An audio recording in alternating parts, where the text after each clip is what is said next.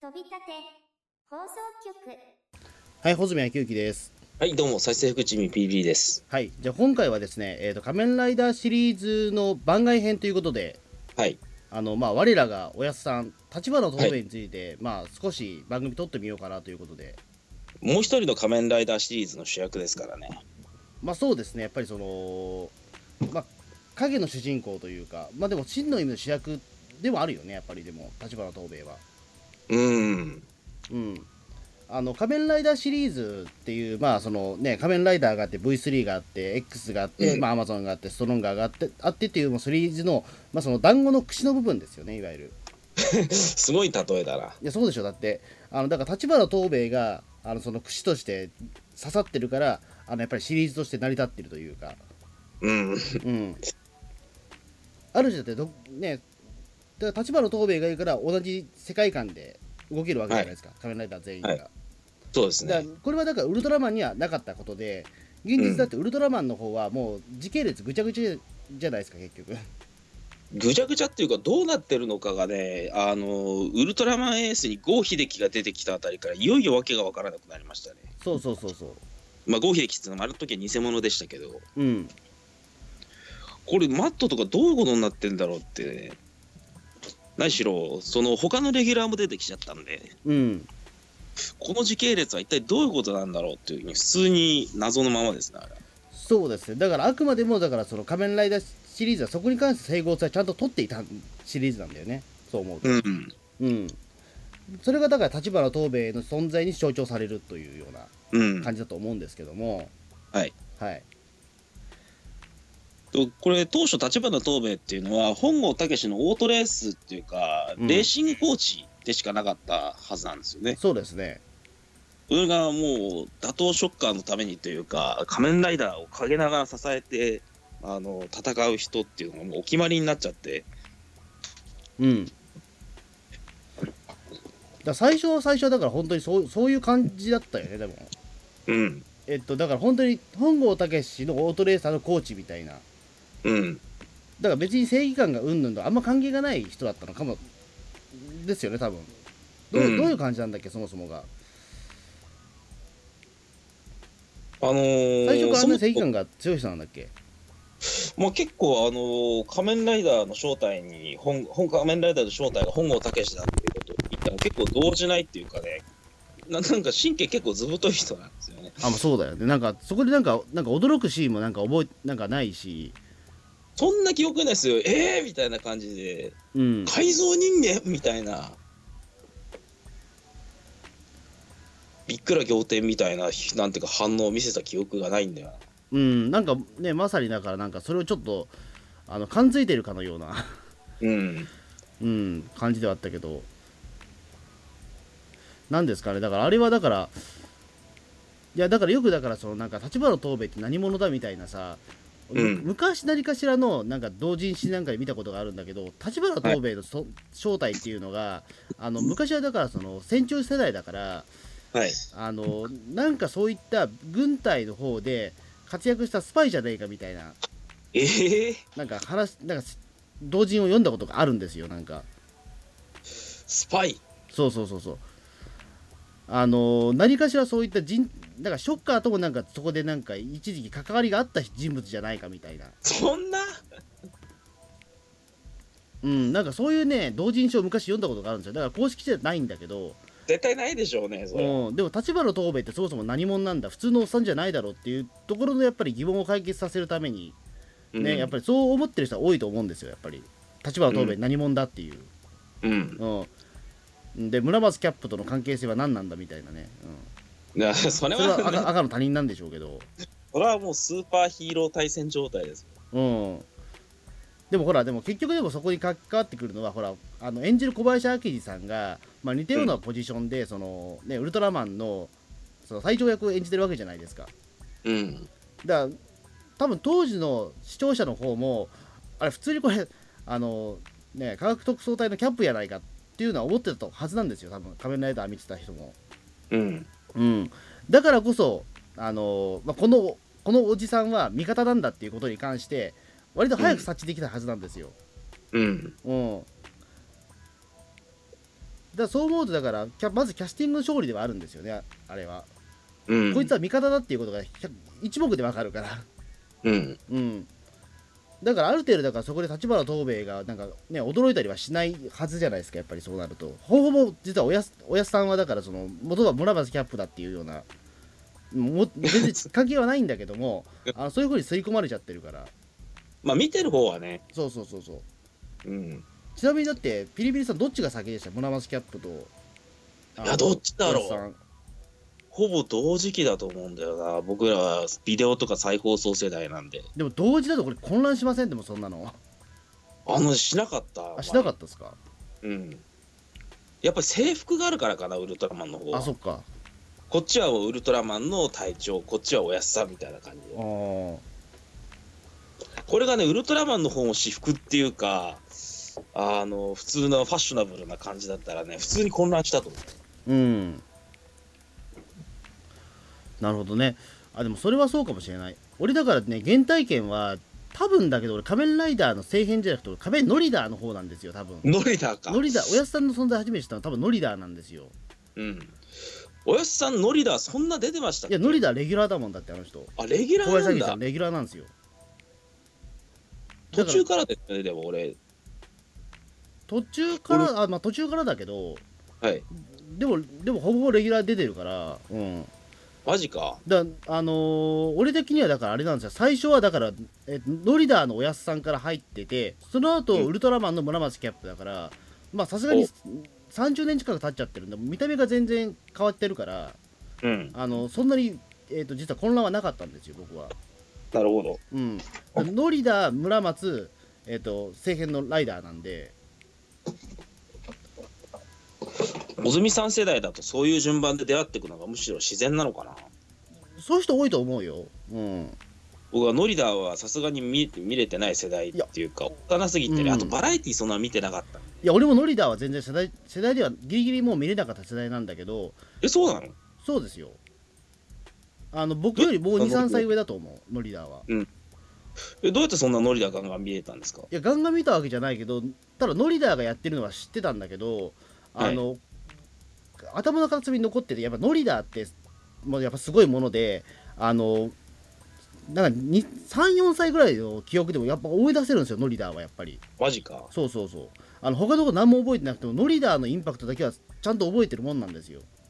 なるほうん、でその中でやっぱもうおやっさんももうすでにもう存在はもう俺刷り込まれちゃってるんで、ど。ううん。ん、あの本当にそこで知ったっていう感じで、うん、うんうん。まあ小林明治さんをどこで知るかになるんですけども確かにそうなるとね、はい。うんまあ、中にはだから金田一耕助の人もいるかもしれないし、ああ、ね、あの家なき子の人もいるかもしれないし家なき子も出てんだっけか。家なき子大ボスだもんだって 確かこの人大ボスなんだ。そうそううんあのだからあの基本的にライダー以外はまあなんか悪役も結構やる人なんですけどもああ、役悪役多いですね、あ時とやっ代ぱり劇。さ小林明治さんってうん。うんだから俺ちゃんとこあのなんで家田彦ちゃんと見てないんだけどもあの、うん結構ひどい役だったみたいでどうやら、えうん。えうんまあひどいというかまあその本当にあのザ悪役みたいなう。うんんあれがほぼほぼいなんかそのドラマの遺作ではないかみたいなうん、で小林明治さんがすげえ若くして亡くなってんだよね。確か65歳とかですからねうん。だから当時にしてみても相当早い多分ねあのー年齢だと思うんですけどもうん。でもなんかそれはね俺すごい覚えてるんですよ小林明治さんが亡くなったってことに関してはおお。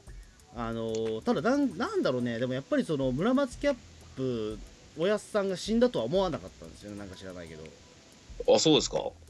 やっぱりイコールになんなかったところもあるんですよね俺的にはまあ多分当時そんなにだから、亡くなったのが955 5年ぐらいだからまあそこまで頭よ良くなかったからだと思うんですけどうん。うんそうですね、まあ、ちょあと担当組織入に聞くとだからその村松キャップとおやすさんだともうだいぶそのはい演技って違うじゃないですか多分これそうですね。あの、結構、なんか、とぼける演技とか、ギャグみたいなことを若干やるのがやっぱおやすさんですよ。うん村松キャップはそういうことしないですからね。まあ制服裏返しに来たりとかありましたけど、制服裏返しに来たりとか、そんな失態をあれかしたことあったんでしたっけあったあったあったほらあのががあのえっ、となんだっけえっ、とスカイドンの回とかもうギャグギャグ連発ですよあ、そこまでギャグ連発してると、なんかもう一つ一つがあんまり印象に残んないかもしれない。あのスカイドンの回のその小林明治さんの演技って本当面白いよでもマジですかあのみんなでカレー食うシーンあるじゃないですかはいはいはいはい。であのあのシーンすごく俺好きなんですけどあの いわゆるそのねあのローアングルのあのカットみんなでカレー食ってるとこなんですけど、はいあん中でほらスカイドンがまた出ましたっていう時にはい。あのーそのなんなんていうか村松キャップがそのカレーが喉につかえてなんかうんうんってやってるところのあのそのはい演技がすげえうまいんです よあれであのその隣にねあの二瓶正成さんがいらっしゃるんであのそこでもう、大丈夫ですよキャップっていうのをなんかちゃんと演技してるの細かいなと思って、うん。うん、多分アドリブですよね。そうそうでまあねその片隅にはだからそのね早田のく黒部進さんがいるんだけどまあそこで確かスプーン置いていっちゃうっていうミスがあってね、うん、そう、繋がんないんですよね。あの、そうそうそう間違えてスプーン出すところ。うんまあ、そこでなんか俳優としてのなんか演技力の差がちょっと出てるぞみたいな気はするんだ けど左右で、うん、あれ、早田のせいなのか、早田というか、黒部進さんのせいなんいでやすけ多ど、ス分クリだかプターのらあせいれはでも多分実相寺監督のミスじゃないかなあれをやろうとしたら多分それはやっぱりススクリプターのせいじゃないですか、あクれ。リプターのせいもあると思うし、うん、まあでもなんかね、うん、あのあのシーンはちょっと強烈に覚えてますねなんかあのカレー食ってなんか喉に詰まらしてるっていうシーンはすごく俺思い出しますね、うんうんそ。れこそだってそ、ね、前になんだっけ、えっとそのウルトラマン界でも出したそのコーヒーに塩の演技に関しても、あね、あれは本当にだってコントの間じゃないですか、あ、はい。うん、あれはやっぱりだから本当に演技力ある人しか多分できない芸当だと思うんですよあのとぼけた感うじってん。、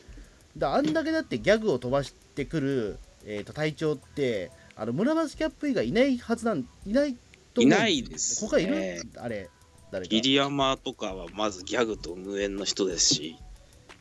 桐山はギャグ飛ばさないよね、竜隊長とかもそうだし、伊吹隊長、伊吹隊長なんてもうギャグなんてまるで無縁だしな。うん、うん、朝比奈隊長も別にギャグは言わないしな。朝比奈隊長はギャグじゃなくてなんか癒し系ですからねあれはう、うんん。うん、もう、諸星隊長なんてギャグなんか飛ばしたら作品が崩壊するっていう話だよ。だそうなると多分ねできてる人はだからあのザ・ウルトラマンのあの何でしたっけあのあの柴田さん超えのあの隊長じゃないですか多分できてるのあの人そんなギャグ飛ばしてましたっけまあそうですねこれ多分ザ・ウルトラマン界でも話すと思うんだけど、はい。あのと時々ねギャグ飛ばしてきてるんですよ、ほんまにそんなイメージないな。うん、だあの普段はだからすごくもうウルトラシリーズでも一番もう幻覚じゃないかっていうだゴンうん権藤隊長でしたっけあれは確か名前がはうん、い。権藤さん急にだからなんか「いや俺はお化けが怖いんだ」みたいなことを言い出したりとかそんなのあったっいやあるあるあるだからそういう、覚ねえてあの崩れ方がねあのギャップ萌えなんですけど、ええ、けそれすごいギャップですね。そうそうそううんまあだからそうだからそれアニメにしないと小林明治さん対対抗できないんだなと思いましたけど逆にう言うとーん。うん、小林明治さんね、あとウルトラマングレートでも、あの、隊長役を吹き替えてるんですよ。ああ俺グレートちゃんと見てないからあれなんだけどそっかあ俺れはあれ、小林明治さんの吹き替えの中でも相当好きなパターンですよ。うん村松キャップとかそういったものにも、あまり、あの、引っ張られずね、結構ドジこいたりするんですよね。あそっか結構だからあれですよねそのは声いはい優としてもかなり小林明治さんって活躍されてましたもんねその外画の吹き替えとかでは、うん。まあせ世代時代からもちろんねちちゃんとは知らないけど俺もね、あんまり、その、知らんかな。うんジョン・ウェインの吹き替えで有名って言うけど、そんなに俺見聞きしたことはない。まあ、そもそもジョン・ウェインの映画を今地上波であんまやらんからね。うんそうね。うん、だそう思うとだからさあのーななななんていうんですかね、うんそのこまあ、やっぱ村松キャップの話にはなっちゃうんですけども、まあ、なかなかないタイプのうん。やっぱ体調像ではあったと思うんですよね。はい。うんあそこで逆に完成形を迎えてしまったというかね他はやっぱりどうしても紋切り型になってるようなイメージもあるし、うん、うん。うん。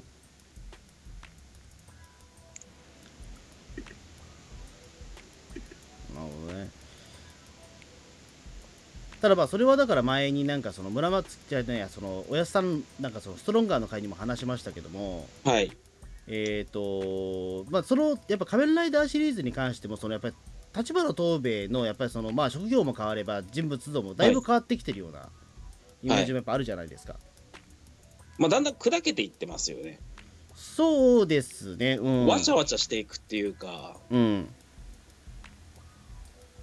特にそうだな、アマゾンのあたりから結構、仮面ライダーに振り回されるおやすさんっていう風になってってますな。うん。 X の頃までは、あの、そんなにブレなかったと思うんですよ。うん。そんなギャグとか飛ばしたりとか、まあ、X がそんなにやんちゃなキャラクターではなかったですからね、ジンケイスケが。うん。そうですね。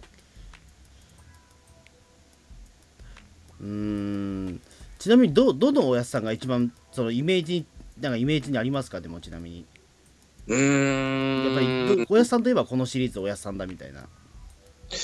おやすさんといえばこのシリーズのおやすさん。俺、V3 かなああ、でも俺もそんな感じかな、でもやっぱり。あの意外とスナックアミーゴとかってその舞台が用意されてるだけでアミーゴってものがあまりあのちゃんとなんていうか舞台としてうん。あのゴレンジャーにおけるスナックゴンみたいななんていうか表の顔とかそういったものというのとは違ってななんかあるみたいなとりあえずおやっさんの仕事場があるみたいな感じでうん。今一つ火の人みたいな。でその後立花レーシングクラブってものを旧2号編から立ち上げるわけですけど、うん。全然レーサー活動ってものがないんですよね。突発的にあったかもしれないですけど、全然記憶にないです。あ、そうか、一応、立花東弁の設定って、元はだって、その世界的に有名ななんかレーサーみたいな話があったんでしたっけ元い、え、れ、もともと、え、おやすさん自身も超優秀なレーサーだったのいや、じゃなかったっけ、設定として。あ、そうなんだ。えじゃあちょっとウィキペディア参照しましょうか。ちょっと俺も俺もよくわかんなくなってきちゃった。うん。うん。立花東兵衛ね、なんだろうね、だから設定がね、いろいろあったとは思うんですよ。ただ、表立ってそういう設定はないけども、うん。えーだからなん、なんだろう、これは。えーっと、あ、でも、そこまで細かい設定はないのか、でも。まあ、かなりバックグラウンドはいまいちよくわからない人ですよ。シリーズを変えるたびに店変えてるし。まあそうだね、うん。あ、設定資料なんだ、一応。えっ、と、今、ピクシブの辞典を見てるんですけども、はえっ、いと、当時の設定資料にいると、1971年、まあ、仮面ライダー1号の時点で42歳、意外と若いですね。はい。おやすさんって呼ばれる年齢じゃないですよね。結構失礼じゃないですか、おやすさんって。当時が、だから本郷武史がにに20歳だとしたら、まあ、いギリギリ、まあ、親父として成立するぐらいな。うん。まあ、だから、親父が兄貴以上、兄貴以上親父未満みたいな感じですよね、多分。うん。うん、でそうかそうか第二次世界大戦うんぬんっていうのはこれ同人誌の設定じゃなかったあのこれ菅谷満先生のコミカライズ版なんだなるほど。第二次世界大戦で特攻隊員だったんですよ立花東す兵げ衛えな。うんであとであとコミカライズまあその菅谷満版のほかあと仮面ノリダーではあの、はい既婚者であるが妻を早めに亡くしたという設定があるんだってあ、そうなのうん、そうそうそうそうだからそう菅谷満版と仮面ノリダーに関してはあの妻が先に死んでるっていう設定があるんだってどうやら確かうにん奥さん出てこないもんね出てこないですね。うんだからこそ立花東兵衛の孫っていうのが出てくる映画「仮面ライダー1号」っていうのはえーって感じであってだそれはだからどういうことなんでしょうね うんあれかなだからあのーわあのーやっぱそこはちょっとあれかな家なき子と関わっちゃってるのですかね家家なき子の続きだったら最悪なんですけど それはちょっとあれ確かね近親相関してあの相手に産産ませちゃった子供がなんかいるっていう話だったから確か小林明治がそんなのあったなそうそう そううん。だから、あの、実は立花東兵衛と実はそのね、あの、てか仮面ライダーと多分家なき子は多分繋がってんですよ。それまずいですよねだから、だから京本正樹もね、腕がね、なくなるんですよ。ね まあ、その話はどうでもよくて。で、あとね、あのーそうかだから早めにその奥さんになその愛する奥さんを亡くしちゃってるんであのうん親を亡くした本郷武とは幼少期からまあ親子より仲が良かったんですよそもそも、うん多分そうでしょうねそういうことなんですね、うん、うん設定としてはそんな感じかあれオートレーサーとかの設定はねえなでもでもなんかアマゾンの時自分でレース出ようとしてましたよねそうそうそうそうそう無茶するなって感じですけどねでも当時でも45歳だとしたら多分そんな大丈夫なんじゃないですかでもそうなんかな元スマップの森君と同じ年齢でしょ多分45歳っつったらえー、でもオートレースってもっときつくねえか体力使いそうだけどないやそれは多分大変だとは思うけどまあギリギリだからそれはまあねえうんまあなんとかギリギリ現役はできるというか、はいうん、年齢だと思いますよ45歳だとしたらあとはこれなんでこんなに店が頻繁に変わってるんですかねいやどうなんでしょうねだから最だから順番に言っていくと最初はなんだっけえー、っスとナックアミーゴですよまスずナックアミーゴですよね、うんはいで次に立花レーシングクラブ立花レーシングクラブはこれ92号でしたっけそうですねそうかえ喫茶アミーゴって金一号日課でも12話ぐらいしかないのそう全然ないですねあそうなんだはいへえあそうなんだ知らなかったあそうか俺全然それ気づかなかったわ多分ベストなのはね本人的な希望としても立花レーシングクラブこそが一番維持したい組織のはずなんだけどなんでまた X でスナックみたいなのを開いたり、そうですねうで、ん、 V3 ではこれでも V3 ではスポーツ用店になってるんですねこれだか謎ですよねらスナックだから喫茶店そのレーシングクラブの会長で、はいえっ、とまあスポーツ用品店 X ではこれまたコーヒーショップで、えっとアマゾンとストロンガイで無職なんですよ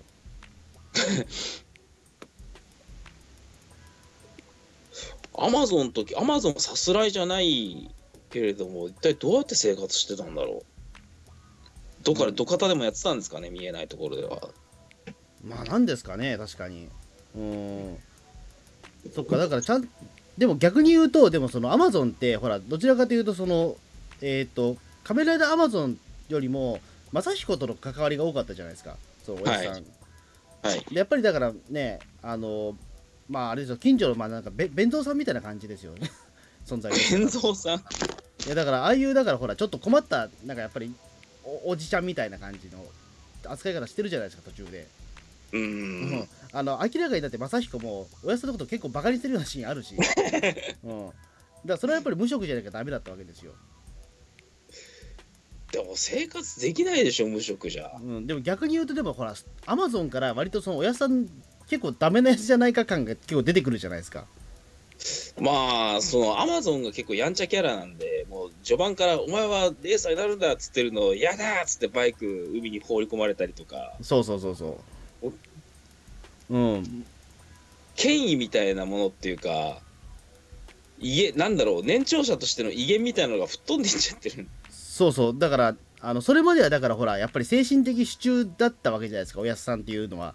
あのそうそですねのねあのそれまでの本郷武史ねあの一文字隼人風見四郎まあね肉親がいない人たち同士肉親がいないからその親父代わりだったけど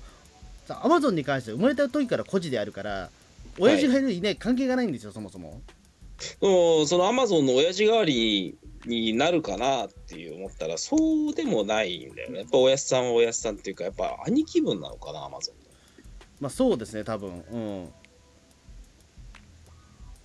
だそうなってくるとだからもう本当になんか後後継人というわけではななくなってきくるんですよだんだんね意味合いとしてでさらにだってそうなっていくとストロンガーになるともうすでにねあのね三崎百合子っていうもうねあのまあ浄化能がおるわけですからはいもうあのおやすさんなんていらないわけですよ早い話がっていう話で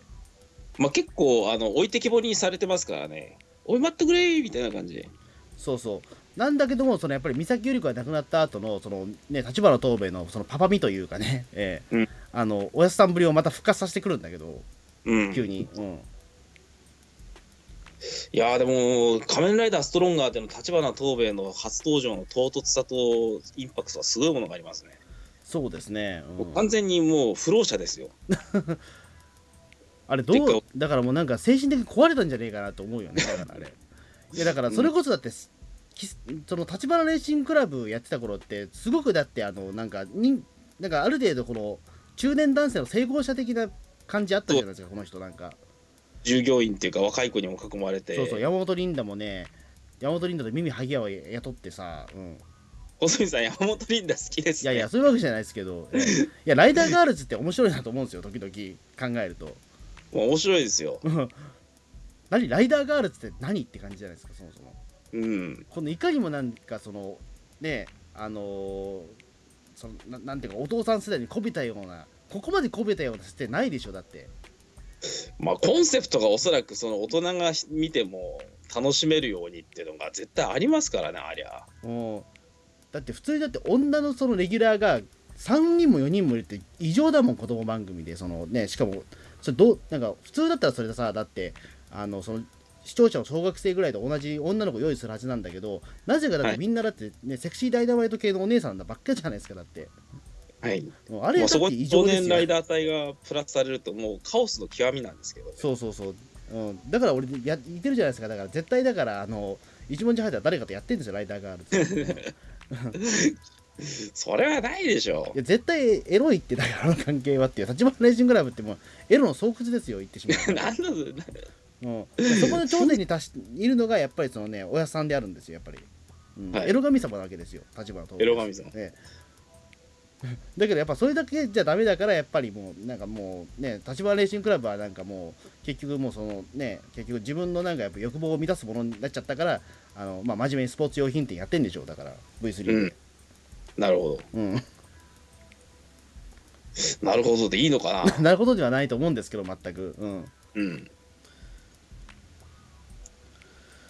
そうですねであとおやすさんってさどれぐらいまで強いかみたいな問題ありますよねおやじさん、栃木沖、なんか丸太みたいなの振り回して、なんかめっちゃくちゃ戦ってる時あるんですよ。あるあるうんだから、そのエピソードというかね、描き方によっておやすさんの強さ、ブレブレなんですよ。でも本当に最初の頃そう一番最初のライ仮面ライダーに関しては、えーとはい戦闘員よりは強いっていう描写あるよね確実にいや強いでしょ、だって滝和也初登場編とかさ、滝と一緒に結構暴れてましたよ。うんあの時の立花のおやさん好きなんですけどねうん。強い。うん、うん、あの普通にだってあのーあのままだって滝和也とタッグを組んでそのままショッカー壊滅しちゃうんじゃないかぐらいの勢いありましたからねなんかまあね、ライダーがいなかったからね。そうそうあのまあガチであの時いなかったからそのうん。うん、ガチであのだあの藤岡弘さんがねあの事故事故でもう生死をさまよってる頃だから、ううんん。完全にアクションパートが滝とおやすさんに回ってましたからね。そうそう、うん、だから我々どうにかしなきゃっていう感じがすごいんですよねあの回ね、うんうんあとアクションパートで小林明治さんでも盛り上げようっていうのはちょっとやりすぎな気もするんですけどね。でも他がやっぱりどできなかったからでしかもだってそれに対応できちゃう小林明さんが俺すげえと思うんだけどやっぱり、うん、そうですね。普通だってねあのーそそ相当なプレッシャーだと思うよだってその主役が不在の中、あのねその千葉真一の弟とね、うん俺しかいない状況だったらっていうような状況で演者の立場として考えるとすごいことになってますよね。うんその時の多分小林明治さんののプレッシャー加減ってすごかったと思うけどでもやり遂げちゃうのが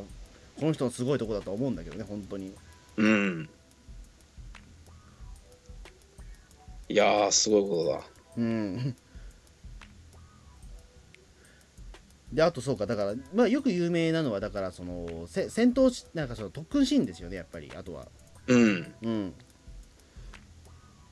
結構なんかあのうんもうなんだっけ、V3 の、あれは何に負けた時だっけかな。翼大主道場に負けた時に特訓だったかな。うんなんか、重機動かして、ライダーを、鉄球でボカスカやってましたしね。いいっすねだからあとなんだっけえっと X でも、ね、修行シーンありましたよね確かありましたね。そうそうで確かそれをねあの食らってもおやじさんほぼほぼほぼ無傷だったって いうその新技のキックをなんかその俺にあのなんか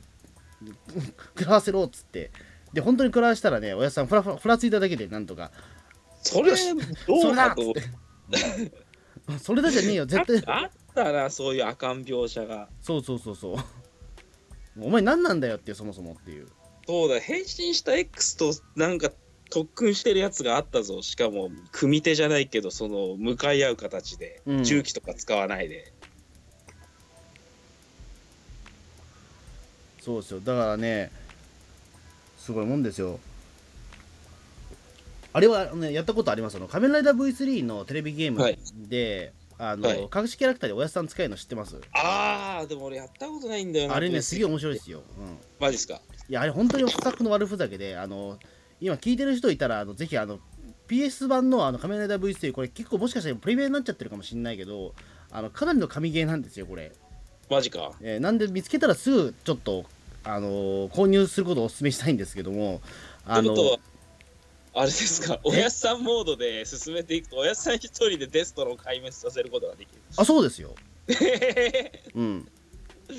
すごいね。で一応そのね、えーと「仮面ライダー V3」ってその、まあ、その最初だから風見四郎とがか、はいその V3 に変身したりとか変身シーンもあるんですよちゃんとそれこそよろ、はいねあの鎧元帥がえっ、とザライガーナーに変身したりとかドクトル・ゲイがそのカニレーザーになったりとかそういうあのことになるんですけども、えーとおおやすさんの変身前って何なんだって話じゃないですかそれい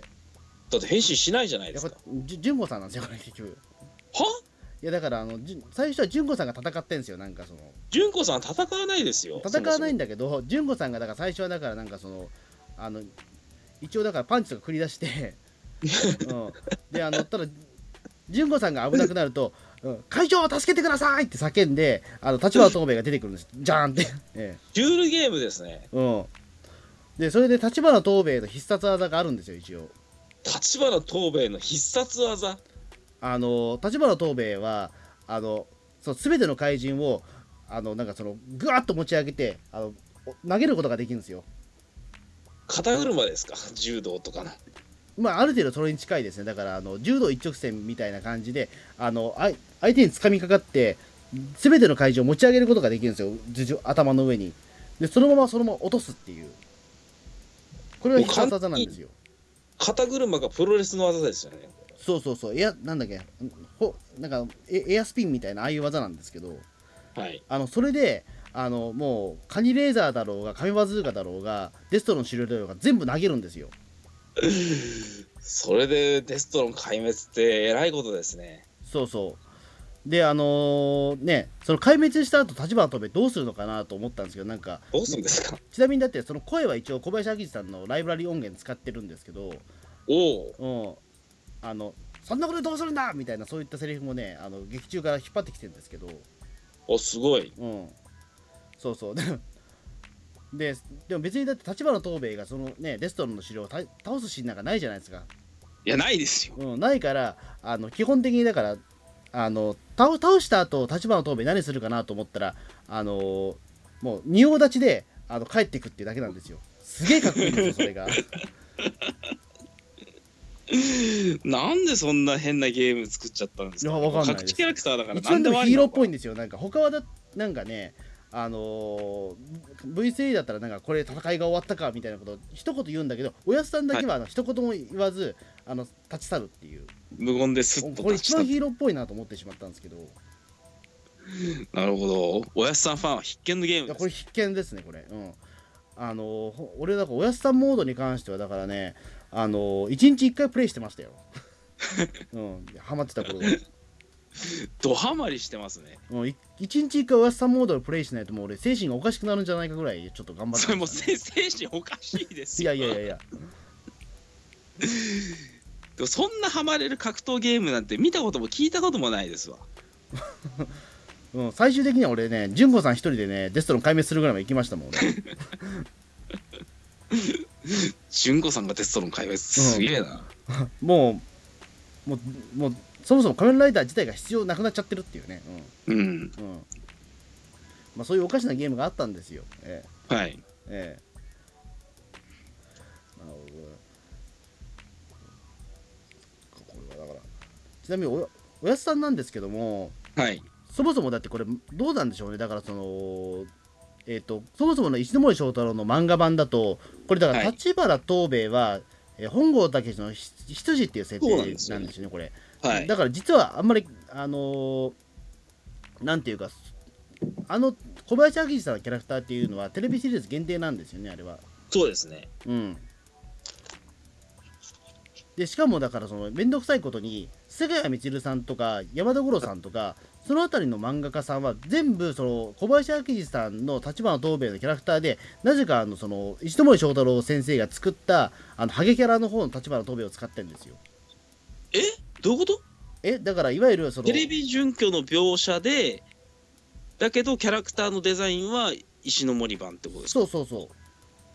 すげえ混乱するなあ菅谷光版読んだことないですかないですね。あそうはい。ああれはだからねあのそうなんですよだからあの血気盛んなハゲ親父なんですよそれは世界の どうなんでしょうか。血気盛んなハゲ親父。そうそうそううんであの石森でもそれはだからずっと一貫しててその、はい漫画版の立花東兵衛っていうのはみんなハゲ親父なんですよなるほど。そういえばアマゾンにも出てくるんでしたっけアマゾンにもハゲ親父で出てくる石ノ森先生がコミカライズしてるのって、無印仮面ライダーとアマゾンとブラックぐらいしかないんですよ。そうそうそうでもブラックは出てこないじゃないですか結局まあ、ブラックはテレビシリーズでも出てこないですしね。うんだから基本だからもう漫画版はハゲ親父なんですようん。うんその本郷現役先代から付き合う羊ですよ、ええうん。あれってだからなんでしょうね最初はだからそのバットマンのアルフレッドを目指してるんじゃないかみたいなあー、なるほど。そうそうでも、まんまパクリだもんな、羊って。まあそういうことですよでもうん、うんでほら一番だなんだかんだでほらあのー実力者だしみたいなうん。あの立場の通り俺嫌いではないんですけどはい。うん確かあれ俺映画は見てないんですけどあれ確か、ふえー、と映画版にはなんか出てるんですけど何か平成ライダーには確かなんか出てくるんですよ。ああれ見てないですかあれなんか井寺清さんがやられてたっていういや、もうほとんど出落ちでしたね。 出落ちなんだうんはい。いやでもあれはでもなんかみ俺写真しか見てないけど完璧だと思いましたけどねあのキャラクターは、コスプレじゃないですか。まあ、ハゲ親父だったら大丈夫できるのかもしれないけど逆に言うとあれはコスプレですよ。だって、あのーネタバレにもならないと思いますけど、ストーリーに本当絡んでこないですからね。いやあれはななだか何の話に出てきたんですかあれら、1号、2号は死んじゃって、うんでもその、あの、原作にもある通り、あの、ライダーの意識は電子頭脳にコピーしてあっから、みたいな、その案内役としてひょいっと出てきて、おおああじゃあそこも漫画通りだうんうん。で、その後が大問題なんですけど、うんこれはもう映画を見てびっくりしてくださいとしか言いようがない。なんじゃこりゃえ何おやおやっさんあれなんですかあのいらえなんか全乱になるんですか中楽京さんだそれからは、ね、そんなことはないけれども、うんあの前も変わらず平成ライダーの映画のお決まりのよくわからないストーリーですよ細見さんあんまりスーパーヒーロー対戦とかそうお祭り映画見たことないんでいすやよ見てないです全然うん結構僕的にはねストーリーひどいなと思うんです よなるほどまあちょっとそれ見てみますわじゃあなんか うんいやだから見る機会が本当にないなくてうんはいうん。だから見たのはだからあの仮面ライダー1号ぐらいですよだからうんあれぐらいのだからおかしい話なのだから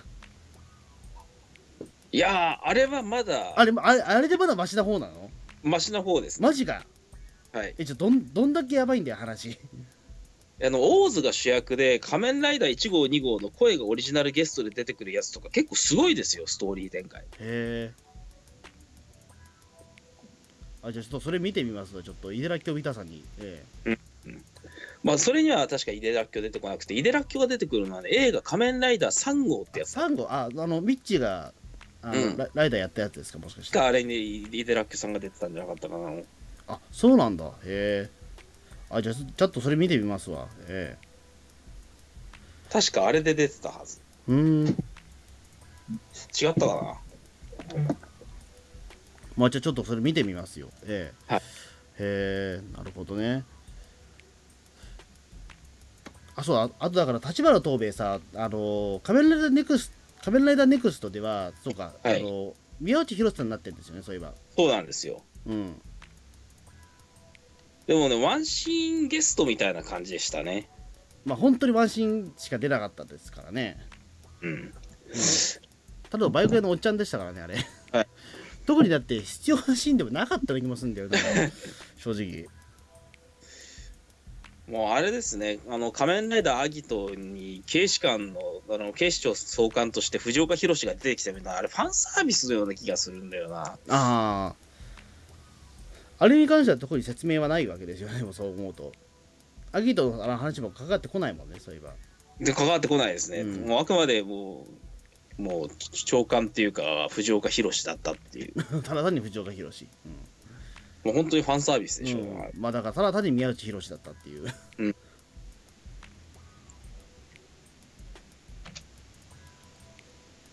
なるほどねでもまあ、現在の立花東兵衛のね、もう、なんていうか、夢の共演じゃないですけど、スカイスーパーでは、立花東兵衛出てこないじゃないですか。はい出てこないですね前も触れましたけど「仮面ライダースピリッツ」では立花東兵衛が現在も活躍しておるんですよ。うんこれ非常に描写がよくできておりましてねなんで立花東兵衛が、あのストロンガーを機にライダーに協力しなくなっちゃったのかとかうんそういった心理描写も細かく描いていますしうんまた過去のあの V3 とかいろんなライダーを特訓したように立花東兵衛がゼクロスを鍛えるシーンとかあって、おね、お非常に燃えますよ。あそれはそれはちょっと、うん、気になりますねいや、仮面ライダースピリッツは、本当、ホズビさん読んでほしいですね。あわかりました、ええ途中でやめちゃったんですよスピリッツ長いですからね、だってあれ、もう何年続いてんでしょう。僕は小学生とか、それぐらいの時から続いてますよ、あれ。そうなんですよ、 うん、でいつになったら終わるんだろうと思ってて、うん、終わったら読もうと思ったらもうこんこの年ですよもいや、本当長いですからね。うんでも関数、月刊誌なんで、関数的にそんなバカみたいに長くはないんで、う、うん、読もうと思ったら読めるはずですよ。まあわかりました、まあ、ちょっとじゃあ読んでみます今度、ええはい。まあ、そんな感じで今日立花東米会という形で、はい、やってみました、はいまあ、なんか小林明次郎みたいな感じでしたけどねなんか、はいうんまあ、そんな感じでじゃあえっ、とまあとりあえず仮面ライダー編の番外という形になりますけどもはい、ええ次回は、スカイ、スーパー、ゼクロスと続いていくんですかね、こりゃ。ああどうですかね俺でもそのあたり実は全然詳しくないんですよねやっぱりね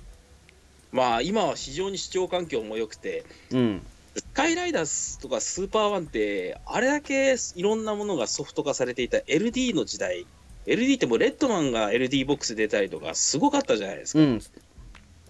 こんなんまで出てたんだっていう中で、スカイスーパーって LD になってないんですよ。あだって LD はだって仮面ライダーすげえ弱かったって話あるじゃないですかそもそもえ、そうあのだって LD 最後の作品って確かあの仮面ライダー V3 のボックスだっていう話あるよ確かあー、X、アマゾン、ストロンガーがソフト化されてて、1号、2号の方が後なんだっけ、それはソフト化されたのいや1号2号は確かね割とすぐなったはずなんですよ LD でほらいやあの確かその仮面ライダーカードのなんかそ、うんえー、とぜ全部復刻されてなんかそうそうそ20万みたいな話がなんか、ジュラルミンケースに帰ってる、こんなの買えねえよみたいな凄まじいもんが確か出てたんですよ。そうそうで V3 は本当に21世紀入ってから出たみたいな話を聞いたことがあるようなマジか、うんでもすごかったもんな、宇宙刑事シリーズとかも、シャイダーとかがリリースされてる頃って、もう DVD が普及し始めてる頃でしたから、うんもうそうなってくるとレーザーディスクは何者だですからねもうすでうに、ん、まあ、そんな感じで今日はじゃあ本郷本郷じゃないやその立花答弁論でしたはい、はいはい、じゃあどうもありがとうございましたはい、どうもありがとうございます。